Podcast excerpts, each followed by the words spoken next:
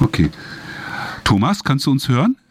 Ja, Wolfgang, einen schönen guten Tag an dich und alle Zuhörenden. Ja, guten, guten Abend. Also wenn ich zu leise werde, dann sag einfach Bescheid. Also, zum letzten Mal in diesem Jahr werden wir mit dir sprechen. Du bist ja seit über 26 Jahren im Gefängnis und es ist das Folgendes. Seit 2013 in Sicherungsverwahrung. Du gehst da gleich nochmal kurz drauf ein. Jetzt gab es ein positives Gutachten von einer Psychiaterin mit dem Ergebnis, dass von dir keine schwersten Gewalttaten mehr zu erwarten seien. Und da ist aber es gleich, ich befürchte, bestimmt auch nicht nur ich, die Haftanstalt und das Gericht sieht es anders. Vielleicht so als erstes nochmal, dass du kurz den Hörern und Hörern nochmal erzählst, was die Sicherungsverwahrung ist und was ist dann mit diesem Gutachten und vor allem die Reaktion von Seiten der Strafanstalt und vor allem natürlich auch von der Landesregierung Baden-Württembergs. Ja, gerne, Wolfgang. Vielen Dank. Hm. Die Sicherungsverwahrung, das ist eine Maßregel, die sich im Strafgesetzbuch seit dem 24.11.1933 findet. Das heißt, es waren die Nationalsozialisten, die das eingeführt haben. Und seitdem kann der Staat Menschen auch nach Verbüßung ihrer Freiheitsstrafe, was ja eigentlich dann in der Regel zur Freilassung führt, weiterhin in Haft halten. Es ist so eine Form von Präventivgewahrsam. Der Begriff des Präventivgewahrsam war ja in den letzten Wochen sehr in der Diskussion, weil in München einige Aktivistinnen von der Polizei für ja, fast 30 Tage eingesperrt wurden, nachdem sie sich auf der Straße festgeklebt hatten. Das heißt, da ist es jetzt mal so ein bisschen breiter in, in die Öffentlichkeit gedrungen, was es für ein Instrumentarium gibt. Das ist natürlich noch nicht die Sicherungsverwahrung. Die Sicherungsverwahrung schließt sich halt eben an eine Freiheitsstrafe an und kann seit einer Gesetzesreform von 1998 auch bis zum Tode vollstreckt werden. Während also die Strafe repressiv gedacht ist, also sie soll auf begangenes Unrecht reagieren, ist die Sicherungsverwahrung so von der Theorie her rein präventiv gedacht, soll also künftige Straftaten verhindern, wird allerdings in einem normalen Gefängnis äh, vollstreckt. Es gibt ein paar bessere Haftbedingungen als im Strafvollzug, aber es sind hier Gitter an den Fenstern, die Türen haben innen keine Klinken, werden auch abends und nachts zugeschlossen. Das ist letztlich also ein weiterer Vollzug im Gefängnis. Und was jetzt meine eigene konkrete Situation angeht, wie du ja schon richtig gesagt hast, ich sitze seit 2013 in Sicherungsverwahrung. Und auch wenn die Sicherungsverwahrung mittlerweile lebenslang vollzogen werden kann, wurde aufgrund auch der Rechtsprechung des Bundesverfassungsgerichts aus Karlsruhe und des Europäischen Gerichtshofs für Menschenrechte aus Straßburg festgelegt, dass nach zehn Jahren des Vollzugs der Sicherungsverwahrung eine ganz besondere, eine ausführliche Prüfung stattzufinden hat bei Gericht. Es ist zwingend vor dieser mündlichen Anhörung bei Gericht ein Sachverständigengutachten in Auftrag zu geben. Das heißt, in der Regel eine Psychiaterin oder ein Psychiater wird beauftragt, den oder die betroffene Sicherungsverwahrte zu explorieren, das heißt, sich ein Gespräch mit dieser Person zu führen, ein Bild von dieser Person zu machen, die Akten zu studieren. All das ist bei mir geschehen. Das ist eine Münchner Psychoanalytikerin, die sich da vor einigen Monaten hier nach äh, Freiburg begeben hat. Und sie kam, wie du gerade eben ja festgestellt hast, zu dem Ergebnis, dass von mir keine schwersten Gewalttaten zu erwarten seien. Das hätte dann eigentlich zur Folge, dass ich zwingend im Juli 2023 auf freien Fuß gesetzt werden müsste. Allerdings machte es auf mich den Eindruck und auch auf meinen Rechtsanwalt aus Düsseldorf, dass Vollzugsanstalt, Gericht und Staatsanwaltschaft überrascht waren von diesem doch positiven Gutachten. Denn äh, die Gutachterin ging sogar noch weiter. Sie hat äh, nicht nur gesagt, von mir seien keine schwersten Gewalttaten zu erwarten. Sie hat sogar noch, noch weiter entschieden und hat gemeint, aus ihrer Sicht seien gar keine rechtlich erheblichen Taten von mir mehr zu erwarten. Und das ist so eine juristische Feinheit. Würde das Gericht nämlich diesem Urteil der Gutachterin folgen, dass keine rechtlich erheblichen Taten mehr zu erwarten wären, dann müsste ich eigentlich unverzüglich mhm. ähm, äh, eigentlich sofort gewissermaßen aus äh, der Sicherungsverwahrung entlassen werden, weil die Sicherungsverwahrung nur dann zulässig ist bei Menschen, wenn eben mindestens rechtlich erhebliche Taten zu erwarten sind. Also das ist so eine juristische Feinheit. Wie dem auch sei, die Staatsanwaltschaft hat in einem ähm, Schriftsatz von zwei Seiten äh, geschrieben, die Gutachterin hätte möglicherweise äh, eine voreingenommene Haltung und hätte nämlich ähm, einseitig zu meinen Gunsten gegutachtet das äh, äh, assistierte, dieser, dieser, dieser Einschätzung assistierte die JVA, ähm, die zuständige Oberpsychologierätin, die äh, meine, meinen Fall bearbeitet im Gefängnis.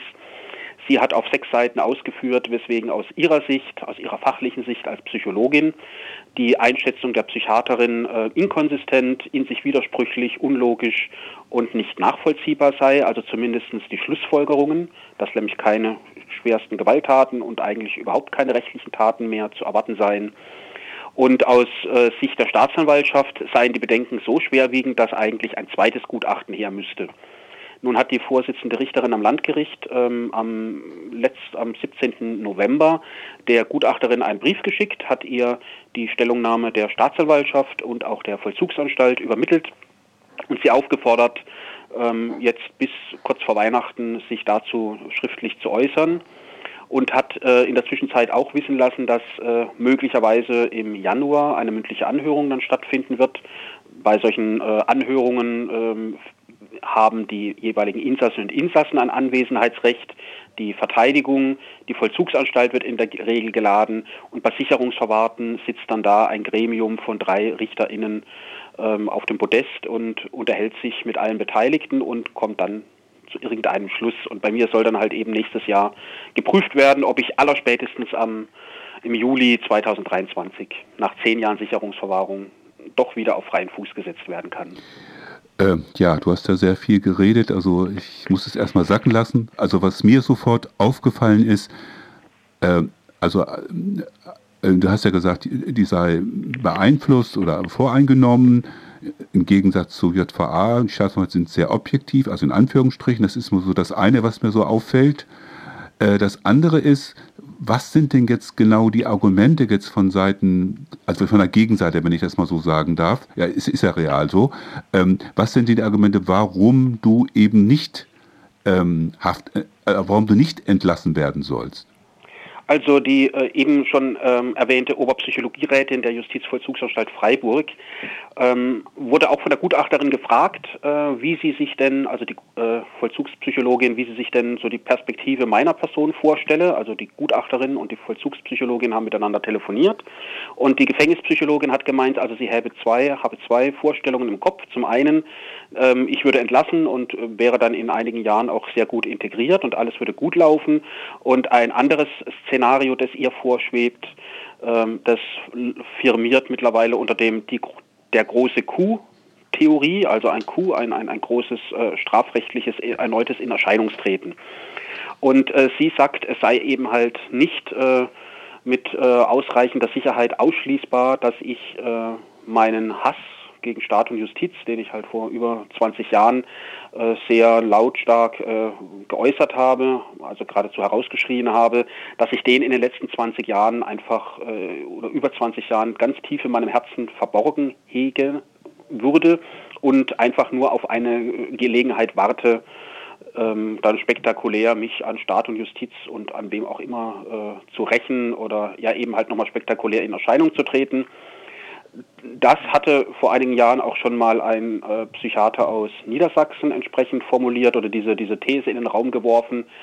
Für die jetzige Gutachterin aus München ist das eigentlich gar kein Thema. Also sie ist der Auffassung, wenn jemand sich 20 Jahre so verhält wie ich, nämlich ähm, einfach anstandungsfrei, höflich, umgänglich, dann sei da auch nichts äh, irgendwie versteckt im Herzen. Denn das würde ein Mensch auch angesichts der zahlreichen Frustrationen, die ja im Haftalltag immer wieder passieren, äh, wäre das also von einem Menschen eigentlich gar nicht durchzuhalten. Das heißt, wenn da noch der Hass da wäre oder dieses hohe Aggressionspotenzial, dann wäre das in den letzten 20 Jahren einfach irgendwann mal wieder in Erscheinung getreten. Und das Problem ist natürlich bei Prognosen prinzipiell, das betrifft ja nicht nur mich, sondern das betrifft äh, Sicherungsverwahrte, das betrifft Menschen in der forensischen Psychiatrie. Ihr habt ja in Vorsendungen äh, über äh, Rainer Löhnert berichtet, der 36 Jahre in der Psychiatrie einsitzt, wo es ja auch darum geht, eine Prognose über künftiges Verhalten zu stellen. Das Problem bei solchen Prognosen ist halt immer, man muss in die Zukunft gucken und was lässt sich halt eben schon hinreichend sicher ausschließen. Das heißt, wie könnte ich beweisen, dass ich diesen Hass, von dem die Justizvollzugsanstalt ausgeht, dass er möglicherweise noch vorhanden sei, wie könnte ich beweisen, dass es nicht so ist? Das Problem ist, äh, die Vollzugsanstalt argumentiert dann auch noch mit einem gewissen Grundmaß an Intelligenz und tut jede Äußerung meiner Person immer unter den Verdacht stellen, dass es ja möglicherweise nur gezielte Äußerungen sind, also gezielte höfliche Äußerungen, um diesen Hass zu verbergen. Und ja, hm. wie, wie beweise ich, dass es halt eben nicht so ist? kannst du auch gegen eine Windmühle laufen. Ne? Ich sag's genau. mal so, wissen, das ist halt, du hast die, hast Rainer Löhner, das ist ja ähnlich, alles, was schlecht ist, macht er, beziehungsweise ist er und was gut ist, wird, wird unter den Teppich gekehrt. Das ist, um das mal so ein bisschen ähm, Platz zu machen. Ich, man muss vielleicht noch ganz kurz sagen zu dir, du warst insgesamt elf Jahre in Isolationshaft und du hast dann, das hast du ja auch geschrieben, du hast dann wegen Beleidigung, Bedrohung von Politikern und Richterinnen zu, wurdest du zu insgesamt zusätzlich fünf Jahren und drei Monaten Haft noch vor. Das ist natürlich auch, ähm, also wo du verbal oder, oder schriftlich da was, was äh, dich artikuliert hast, das einfach nur noch mal so als äh, Ergänzung und ähm, ähm, also, genau, und ist äh, noch mal ganz kurz ja? Ergänzung, ist aber natürlich jetzt über 20 Jahre her. Also die äh, eben, eben, eben. Also Sachen das, sind äh, über 20 Jahre, ja, ja. Von 22 Jahren. Ja, genau. Und, und äh, das, äh, ich meine, finde allein schon dadurch, wenn du sagst, du ne, wenn du einen Richter beleidigst, dafür so, solche hohen Strafen zu kriegen, das ist, das, das wollte ich an dich eher so thematisieren. Ich kenne es halt von politischen Verfahren, wo dann äh, ein Angeklagter die, die faschistische Sau und dann ist er ausgeschlossen worden, hat vielleicht Ordnungshaft bekommen oder so. Auf jeden Fall, ähm, was du auch geschrieben hast, das ist noch jetzt mehrere Stellungnahmen, aber auf jeden Fall ist es ja positiv, dass sich jetzt erstmal eine größere Anhörung sein wird im, im Januar, wo also alle äh, Verfahrensbeteiligten dabei sind. Aber es ist natürlich, wie du auch so richtig geschrieben hast, a long road, also ein langer Weg, der Kampf um die Freiheit. Das heißt, es ist noch nicht zu Ende. Ähm, ähm, und, und natürlich ist es auch so, das muss man auch sehen, du bist jemand, der sich nicht verbiegen lässt, der ja auch diese, du hast dich zu Rainer Löhnert geäußert als Beispiel, du hast dich äh, zu, zu Gefangenen, die sich im Hungerstreik befinden. Ähm, also du hast ja verschiedene Sachen von dir gegeben und bist natürlich auch so ein kritischer Beobachter, sage sag ich mal einfach so, als äh, des Justizwesens und machst ja auch viele Sachen, soweit es geht, in deiner Situation auch öffentlich. Ich glaube, das ist auch so ein bisschen, ach, dieser Falk, der, der, ne, also der, und ja, wenn ich da ganz noch ja, gerne, darf, gerne. da sieht man auch die unterschiedliche Sichtweise und Perspektiven. Die Gutachterin äh, blickt letztlich dann ja, ich, ich wehre mich ja auch im Strafvollzug mit legalen Mitteln natürlich ja, ja. Äh, seit vielen Jahren gegen bestimmte Missstände. Äh, das ist aus Sicht der Vollzugsanstalt, ist das manipulatives Verhalten zur Durchsetzung äh, individueller Interessen mhm. und sei prognostisch negativ äh, zu werten, tendenziell. Und die Gutachterin macht da genau das Gegenteil draus. Die sagt, das, sei, äh, das seien die gesunden Persönlichkeitsanteile mhm. und Ausdruck meiner Kreativität. Mhm und halt eben natürlich auch legal. Das heißt, man kann immer ein und dasselbe Verhalten tatsächlich je nach Perspektive sehr positiv werten oder mhm. man kann es halt eben, wie es die Vollzugsanstalten oder Staatsanwaltschaften ja nicht nur bei mir machen, ich bin da gar keine Ausnahme, nein, nein. das ist einfach ganz typisch, äh, eben auch negativ werten.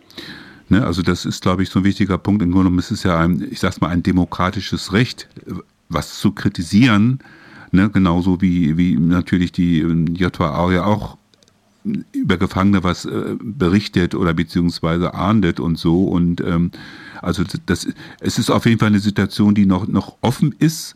Ne? Also regulär würdest du dann ähm, im Sommer äh, nächsten Jahres rauskommen, aber es ist natürlich noch du hast ja auch geschrieben, ganz viele Stellungnahmen und, und, und, und, und auf jeden Fall ist es so, dass die JVA und, und die Staatsanwaltschaft nicht ohne weiteres gehen lassen will. Genau, und selbst wenn jetzt die Strafvollstreckungskammer vom Landgericht Freiburg zum Ergebnis käme, ich könnte im Juli 2023 entlassen werden, so wie die Stellungnahme der Staatsanwaltschaft ausgefallen ist, muss damit gerechnet werden, dass die Staatsanwaltschaft, was rechtlich möglich ist, dann Rechtsmittel einlegt zum Oberlandesgericht, sodass sich dann letztlich das Oberlandesgericht Karlsruhe mit der Geschichte wird befassen müssen. Hm.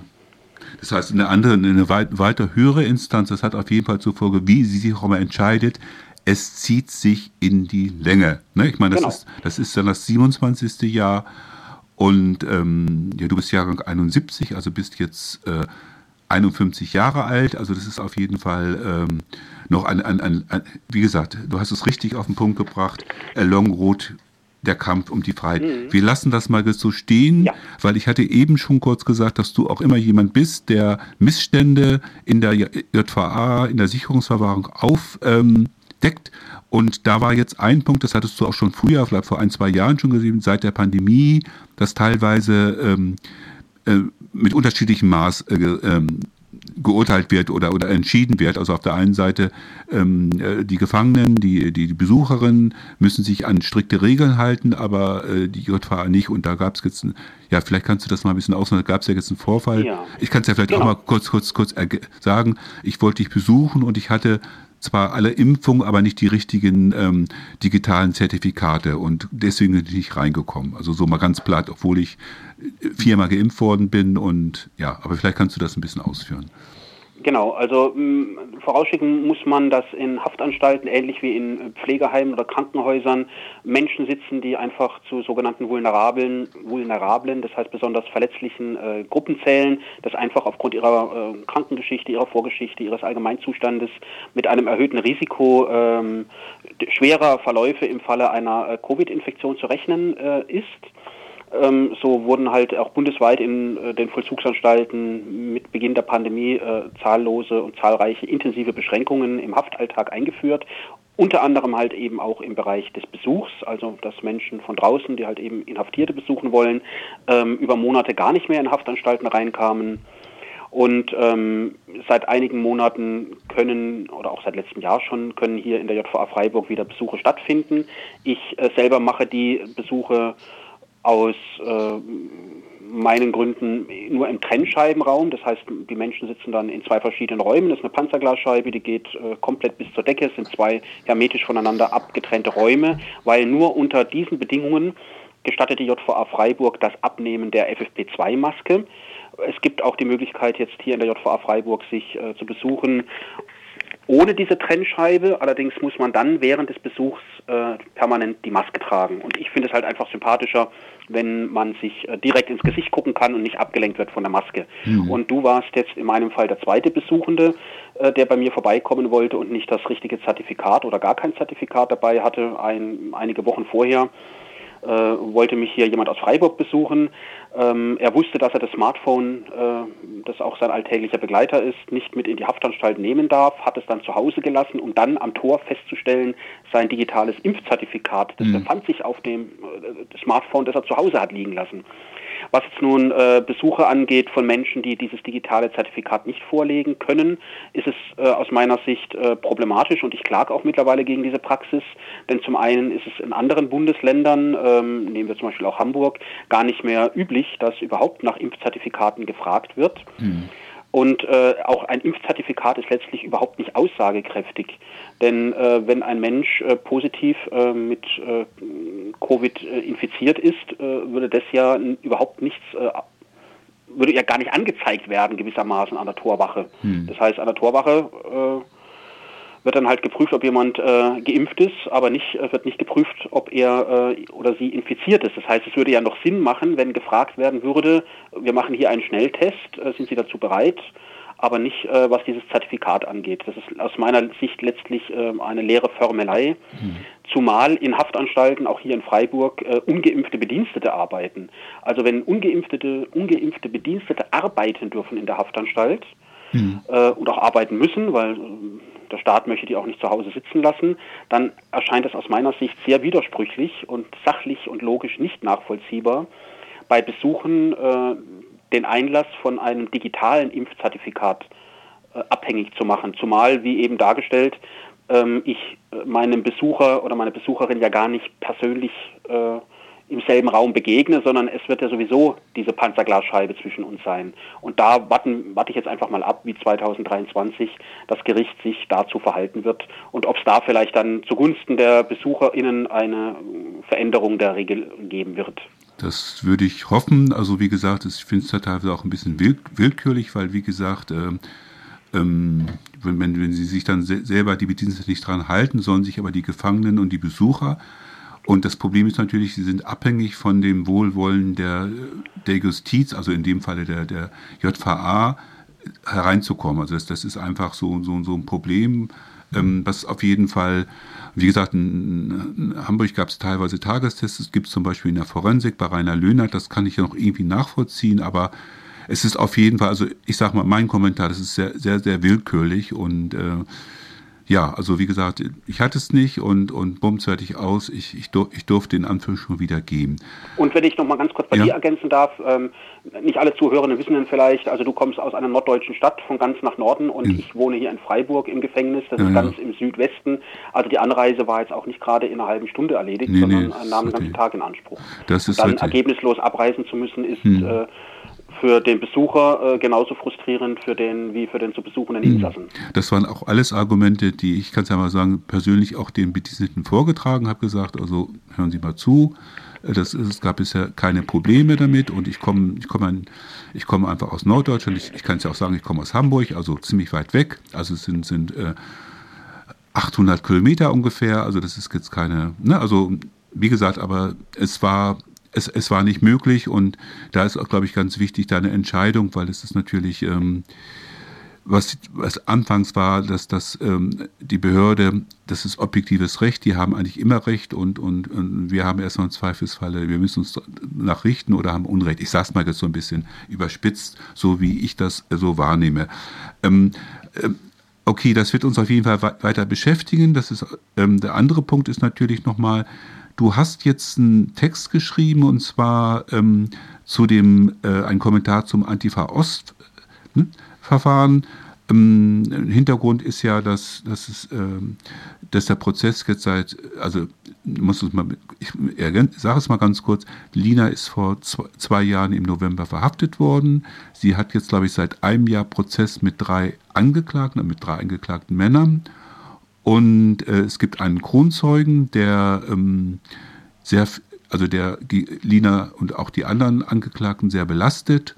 Und da hast du einen Text geschrieben, ähm, so ungefähr so, äußert, äußert euch mal ein bisschen, äußert euch mal ein bisschen offensiv. So habe ich es jetzt aufgefasst. Aber vielleicht kannst du das selber nochmal so, so sagen, warum du da was zu geschrieben hast. Ja. Genau, der Kronzeuge in diesem Verfahren war ja schon einige Monate zuvor aus der linken Szene ausgeschlossen worden, nachdem ähm, es einen Vorwurf gegen ihn gab äh, der Ausübung sexualisierter Gewalt. Mhm. Und ähm, es liegt ja einfach ganz nahe, dass er dann einfach auch aus, aus Rache ähm, und nachdem dann der Verfassungsschutz auf ihn zukam, eben die entsprechenden Aussagen getätigt hat. Ich äh, konnte die äh, entsprechende Prozessberichterstattung und das Verhalten der Angeklagten in diesem Verfahren ja letztlich nur durch äh, die Medien verfolgen, die halt eben breiter darüber berichtet haben. Und da fehlte mir halt einfach ein Statement der Angeklagten zu diesen ja äh, über sich viele Tage hinziehenden, äh, extrem belastenden und extrem unsolidarischen Aussagen des Kronzeugen. Mhm. Ich äh, habe geschrieben, im Anfang war das Wort, also ich, äh, ich finde es sehr wichtig, ähm, auch unter Berücksichtigung der Tatsache, dass das Schweigen der Angeklagten, die haben ja ein Jahr lang äh, sich überhaupt nicht äh, eingelassen, das ist auch eine zulässige und auch äh, in politischen Verfahren durchaus äh, zielführende Verteidigungstaktik, sich gar nicht zu äußern, weil Gerichte wenn sich äh, Angeklagte nur teilweise äußern, aus dem teilweisen Schweigen dann auch negative Schlüsse ziehen dürfen. Allerdings finde ich es politisch problematisch, wenn sich auch in etablierten äh, liberalen äh, oder auch konservativen Medien dann letztlich dieses Antifa-Ost-Verfahren letztlich reduziert auf äh, die Kronzeugenaussagen. Denn äh, ich gehe davon aus, dass Menschen in linken Kontexten, die jetzt zum Beispiel auch diese Sendung hier äh, von dir äh, hören und das Interview, mhm. dass die vielleicht äh, doch halbwegs äh, informiert sind, auch über die Hintergründe des entsprechenden Antifa-Ost-Verfahrens. Das gilt allerdings aus meiner Perspektive für einen Großteil der bürgerlichen Medien, in die die Linke ja auch hineinwirken möchte, eben nicht. Und was bleibt denn zurück in fünf, zehn oder 15 Jahren, wenn dann Menschen dann sich doch noch vielleicht an dieses Antifa-Ost-Verfahren erinnern sollten? Das sollte aus meiner Sicht halt eben nicht hängen bleiben. Ah, da gab es doch diesen Grundzeugen und das war doch dann alles schon richtig so. Deswegen halte ich es für sehr wichtig, dass sich auch Angeklagte und nicht nur Solidaritätskreise um die Angeklagten herum, sondern auch Angeklagte selber direkt und politisch verhalten zu solchen belastenden und äh, unsolidarischen Aussagen. Mhm. Ähm, ja, also das äh, auf jeden Fall war das ein wichtiger, äh, also was einer der ersten, der darauf reagiert hat. Es gab jetzt eine Aufforderung von schon, wo das ähnlich formuliert war, eben auch von jemand, die, der nicht im Knast war, die, die aber Erfahrung mit Prozessen hatten. Daraufhin hat das Netzwerk Freiheit für alle politischen Gefangenen auch reagiert, haben das auch nochmal äh, positiv hervorgehoben, haben eine Auflistung gemacht. Es haben sich einige Leute aber überwiegend aus, aus, aus der Schweiz oder aus, aus ähm, Italien dazu geäußert, auch ein, ein ehemaliger Gefangener. Ähm, das ist so das eine. Das, das Gute ist zumindest, dass sich jetzt die vier haben zumindest auch eine Erklärung abgegeben, also zumindest eine Einschätzung von dem. Sie haben ganz viel zu, was Faschismus hier ist, also wie, wie, wie die wüten die Nazis so, also ich mache es das ein bisschen kurz. Interessant war auch, dass die bürgerlichen Medien bis auf der Mitteldeutsche Rundfunk das total totgeschwiegen haben. Das ist auf jeden Fall ein wichtiger Aspekt. Und man muss auch noch sagen, die vier haben sich zumindest vorher schon mal geäußert, aber eher so zu ihrem beruflichen Werdegang. Also Lina studiert ja zum Beispiel und ähm, äh, auf jeden Fall ist es, ich denke, von, von uns aus war es ein ganz wichtiger Schritt, dass, dass du das gemacht hast, äh, dass du darauf reagiert hast, um eine Diskussion und ich denke auch, es ist nicht nur bei den bürgerlichen Leuten äh, so, sondern es ist, äh, macht sich auch in der Linken fest, wenn es heißt, ja, Nazis heißt eigentlich nur Nazis wegputzen, so hat es, hat es, hat, es, hat es ja der Kronzeuge gesagt, sondern das haben auch die, die vier Angeklagten äh, im Prozess gesagt, Antifa-Arbeit bedeutet sehr viel bedeutet Erinnerungsarbeit, ähm, also ne, bedeutet ganz viel Vorträge und so. Also es ist jetzt nicht nur, sag mal, Genau. Ne? Also, genau, genau, wenn ich noch sagen, ja. sagen darf, das habe ich auch in meinem Text geschrieben. Antifaschismus meint halt eben nicht nur Antifaschismus, also gegen Faschismus, mhm. sondern es ist nämlich also, also es steht auch für äh, entsprechende menschliche Grundwerte und für eine äh, menschliche Perspektive und eine andere gesellschaftliche andere gesellschaftliche Zustände, als wir sie halt ihr gegeben vorfinden.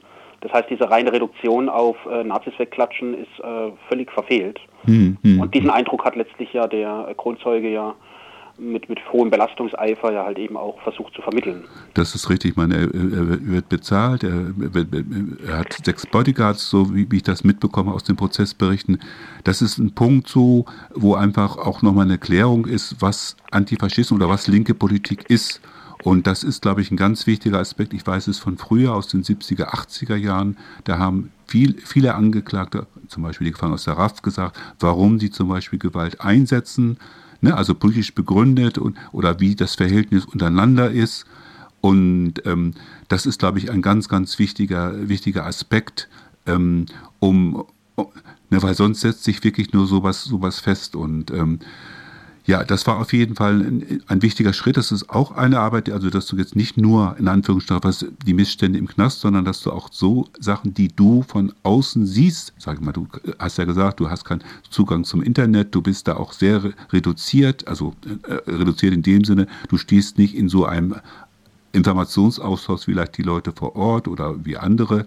Das war auf jeden Fall ein wichtiger Schritt und das ist auch, glaube ich, auch eine Aufgabe von Gefangenen, aber auch von, von Linken insgesamt, die Politik zu erklären, zu das heißt ja auch zu reflektieren und gegebenenfalls, wenn da Sachen schiefgelaufen sind, die auch zu ändern. Also das ist ein Reflexionsprozess, der, glaube ich, ganz, ganz wichtig ist und der immer wieder immer wieder aufgegriffen werden muss. Wir haben jetzt soweit, wie gesagt, das ist nicht nur eine Sendung von mir, sondern das ist eine Sendung, da arbeiten auch andere Leute mit, das nochmal so, nicht nochmal so sagen, obwohl ich bin am längsten dabei, aber das, ähm, also das, äh, die Sendung wäre allein, dass ich hier einen Sender habe, wo das äh, gesendet werden kann, etc. pp. und Leute, die äh, sich ne, zur Verfügung stellen, die äh, technisch, die, die auch äh, Beiträge zuschauen. Also es ist nicht so eine, eine One-Man-Show, ich sag's mal so. Ich habe jetzt soweit erstmal keine Fragen mehr. Wenn du, aber wie gesagt, du kennst das ja schon, dass natürlich die, der Betroffene ähm, immer das letzte Wort hat. Ja, ich danke dir, ich danke dem Sender, ich danke es auch dem Techniker im Hintergrund äh, für äh, die tatkräftige Unterstützung, dass es die Sendung möglich macht und allen Zuhörenden für ihr Interesse und ich wünsche allen äh, Zuhörenden, alle, die das hier hören, ein gesundes und ein kämpferisches äh, Jahr 2023. Lasst euch nicht unterkriegen. Ja, ciao, tschüss Thomas, mach's gut.